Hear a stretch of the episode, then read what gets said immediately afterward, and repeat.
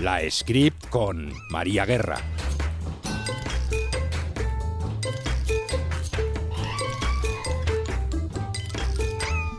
En pleno fin de del orgullo, reaparece la script.com, que realmente reconozco que es un acto de informalidad abrir una página y aparecer y no aparecer, pero bueno, la vida es así.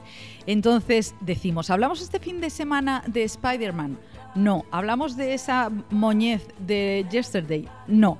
¿De qué hablamos? Vamos a hablar de un libro que se titula Nueva York de un plumazo y el autor es Mateo Sancho. Hola Mateo. Hola María, ¿cómo estás? Un placer reaparecer también contigo. Pues sí, porque Mateo, Mateo Sancho es periodista. Bueno, ahora es ahora que eres, bueno, Mateo era periodista de cine en la agencia F durante muchos años. Ahora estoy en la fluidez profesional y ahora me he hecho sociólogo. Después de haber hecho muchos años de, cine contigo, María, como compañera estupenda, decidí que, bueno, que quería cambiar un poquito, que el periodismo ya iba en una, en una recta hacia abajo que me tenía un poco preocupado y me fui a otra profesión sin futuro que es la sociología, pero que bueno, me parece más tranquila por lo menos. Pero bueno, no vamos a hablar solo de sociología, aunque también vamos a hablar de este libro que es Nueva York de un plumazo, en el que eh, Mateo, haciéndose una, una autoficción, eh, pues eh, que no es que esté de moda, es que siempre ha existido, mm, al, bueno, con los,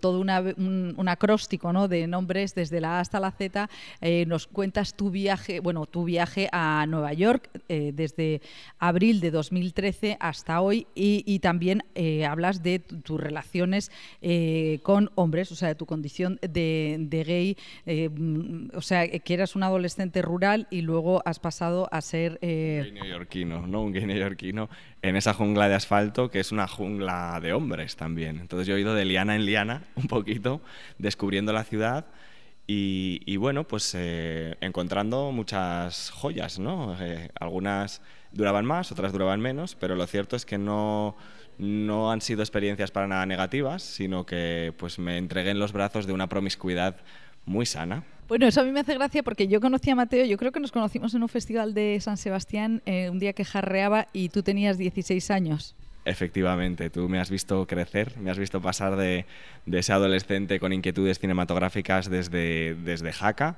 hasta el periodista madrileño, hasta el emigrante neoyorquino, que, que bueno, pues toda emigración al final es un viaje interior hacia el exterior. ¿no? Y me decía eh, mi compañera Pepa Blanes que qué suerte no poder eh, que presentar este libro Nueva York de un plumazo en el que hablas de con muchísima que se normaliza totalmente eh, de, la homosexualidad, se habla de sexo mm, y que eso es un gustazo, ¿no?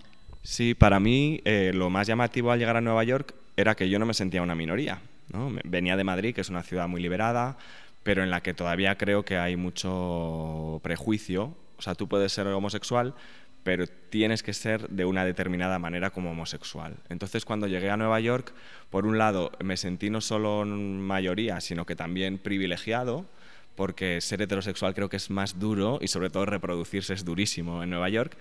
Y, y, como que pude encontrar mi propia beta, ¿no? Pude yo explorar un abanico amplísimo de posibilidades dentro de esa homosexualidad, pues que mientras lo descubría me lo pasé pipa y hasta que encontré pues mi lugar y, no tuve ningún problema en adaptarme a ese lugar. No me entró esa, esa ansiedad del fear of missing out que dicen ellos, ¿no? la sensación de que te estás perdiendo algo, sino que me pareció un tránsito pues divertido eh, y muy equilibrado. O sea, no me pareció un camino de perdición, sino todo lo contrario, un camino de hallazgo. Es la, historia de un emigrante, ¿no? De un emigrante que en, el primer capítulo, en la A de Adam, hablas de, una, eh, bueno, pues eh, llorar en la cocina de Madrid mientras mi madre freía las últimas croquetas para su hijo preemigrante. O sea que es una experiencia. Mm, tu libro tiene muchas, eh, muchas historias, ¿no? Está la historia del, emigrante, el, hombre español que tiene o el profesional español que tiene un trabajo estimulante y un sueldo basura, que es muy interesante eso de que en Estados Unidos se tiene un, trabajo basura, pero un sueldo eh, estimulante. Y tú has acabado en la universidad y has hecho una tesis sobre el envejecimiento y la homosexualidad. Sí, eh, creo que el, libro es la parte lúdica de lo que luego ha sido una inmersión académica muy hardcore en lo que es el, el, tema homosexual. ¿no? Entonces, para mí era importante, yo siempre he defendido que la diversión es muy educativa. ¿No? y que se podían contar cosas muy serias con un tono muy ligero. Y en la academia he intentado hacer eso, veamos cómo, cómo me, me, sale también, pero sobre todo me, me, interesa que el hilo conductor de las historias sea siempre la emoción. ¿no? Como periodista tenemos que dar muchos datos y, y contextualizar todo mucho y no tenemos esa licencia de, de expresar de una manera más emotiva. Sin embargo, yo creo que en este libro yo accedo a muchas verdades o llego a muchas verdades sobre muchas cosas de, de, identidad sexual, de migración, de clase social, porque en Nueva York al final lo que es una sociedad profundamente clasista. ¿no? La gente piensa que es donde todo el mundo se mezcla, pero a lo mejor se mezclan los colores, pero no las cuentas corrientes, eso está clarísimo. Bueno, eh, con eso de las clases sociales americanas me ha hecho mucha gracia leer en tu libro que tú te considerabas blanco y en realidad eres brown. Claro, sí, uno se, se reubica. somos. Se reubica en el espectro, ¿no? Es gracioso porque eh, sí, yo llegué como un blanco a, a, Nueva York, ¿no? Un blanco español. Pero resulta que blanco es más bien el, el anglosaxon este de, de ojos azules o rubio. Y, y una alumna en mi clase, curiosamente, me decía que cuando hablábamos de este tema, ¿no? Yo les explicaba y me dicen, es que tú, si no hablas, pareces blanco. Entonces, claro, eh, ahí entramos en cómo se, se, percibe una raza, ¿no? que no es solo el color de la piel, sino el, la pinta que tengas y la manera en que te, te, comuniques. Es que en este libro, que es, eh, como digo, tiene muchísimas, eh, muchísimas miradas, o sea, eh, es muy, muy community, muy gay, pero yo, mm, que, no soy gay y que no he formado parte de esa comunidad que, que, tú dices que es una mayoría en Nueva York y los heterosexuales son un coñazo y son una, una, una minoría, lo que quería decir después de toda esta digresión en la que me he perdido era que no es una mirada de millennial estancado en sus 30, sino una mirada hacia el individualismo y también hacia la soledad y hacia la, hacia la vejez. O sea que en realidad yo a veces tenía la sensación de, ojo, Mateo, ¿hacia dónde? Eh, o sea, veo este fin de semana de orgullo y digo, ojo, eh, ¿qué les esperará a todos estos chicos aquí pensando que han conquistado, que, que han conquistado todo? Bueno, pues yo estoy muy contento de que sea el orgullo en el que se reivindica la figura del mayor, ¿no? porque que se llama nuestro mayor orgullo, que me parece un juego de palabras eh, fantástico. Porque, o sea, aunque sí que llegamos las nuevas generaciones con una sensación de, liberación, es verdad que conforme pasan los años te vas dando cuenta de que, de que la sociedad te deja experimentar hasta cierta edad.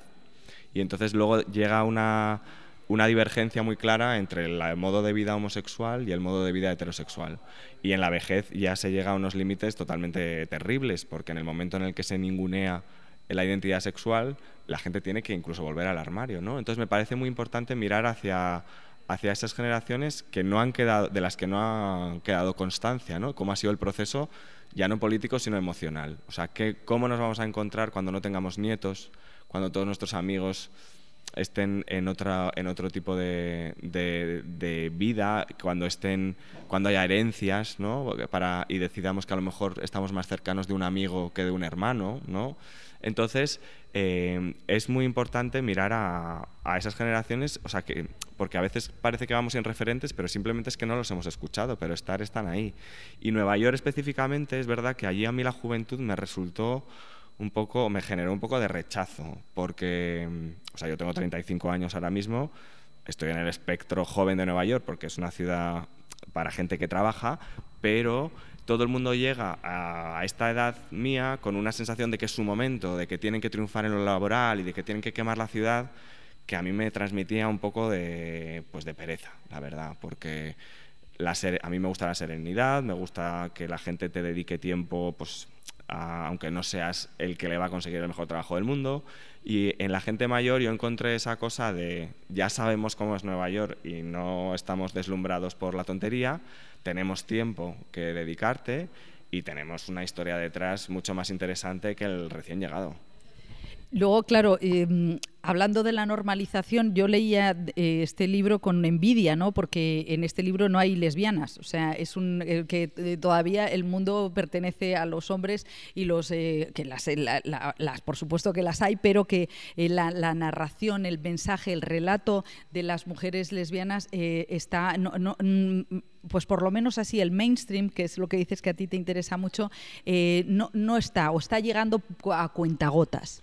Sí, o sea, ya a estas alturas del movimiento el hombre gay casi se tendría que extinguir porque, porque es el, patriarcado dentro de, la, de, la, lucha, ¿no? Entonces se ha conseguido mucho y casi como que eclipse la victoria del hombre homosexual a, título comercial, a título emocional, pues eclipsa toda la batalla que queda detrás y queda las lesbianas están en el, en el, en el frente de lucha, pero también la comunidad transexual, la idea de romper los géneros binarios y, bueno, pues toda la, todo el debate sobre la fluidez. Entonces, es verdad que en el libro, eh, pues al final yo he, retratado el, mundo que he conocido, ¿no? Pero, pero está claro que, que este hedonismo y esta sensación de que aquí está ya todo resuelto es solo patrimonio del hombre heterosexual, blanco y joven. ¿no? O sea, perdón, hombre homosexual, blanco y joven. Entonces, no, que bueno, a lo mejor yo no era blanco, pero, pero es verdad que, que, en el, que no, pero es muy curioso que todavía siga pasando que hombres homosexuales y mujeres homosexuales pasen sin tocarse en la sociedad, ¿no? O sea, hay, en el activismo sí, sí, hay, sí unen fuerzas, pero hay cierto, y en ese sentido Nueva York que es homosexual en el sentido capital de la moda, capital del arte. O sea, hay una, una separación de imagen de marca que es preocupante, ¿no? Es un poco preocupante, pero que si tú no haces nada por evitarlo, es verdad que no que hay poca coincidencia. Eso, fíjate que la juventud sí que está trayendo nuevos aires, porque sí que se ve una comunidad en la que etiquetarse no es tan importante y, y como que hay ese sentimiento de, somos todos eh, entes sexuales que vamos cambiando y eso hace que todo el mundo como que se sienta más parte de lo mismo. Pero todavía en mi generación, que no es tan, tan mayor, digamos que yo nací en los 80, existe esa separación de, entre hombres homosexuales y mujeres homosexuales que es absolutamente ridícula. Una de las cosas maravillosas que dices en tu libro es que, eh, no sé dónde lo tengo, es que tienes tantas, eh, tienes tantas cosas, hablas de, que el de que tú tienes un sentimiento familiar portátil, o sea, es como si tuvieras un portátil emocional, que es lo que te ha permitido en realidad eh, sobrevivir a esa ciudad hipercapitalista que es, es, Nueva York, o sea, tú eres un éxito del, del heteropatriarcado. Sí, bueno, claro, al final tengo esa, esa emotividad conservadora, conservadora tradicional, ¿no? Conservadora a veces tiene esa, connotación negativa, pero tradicional no tiene por qué ser negativo, ¿no? Entonces yo he sido educado, es verdad, en una familia muy funcional, con un padre, una madre y tres hermanos.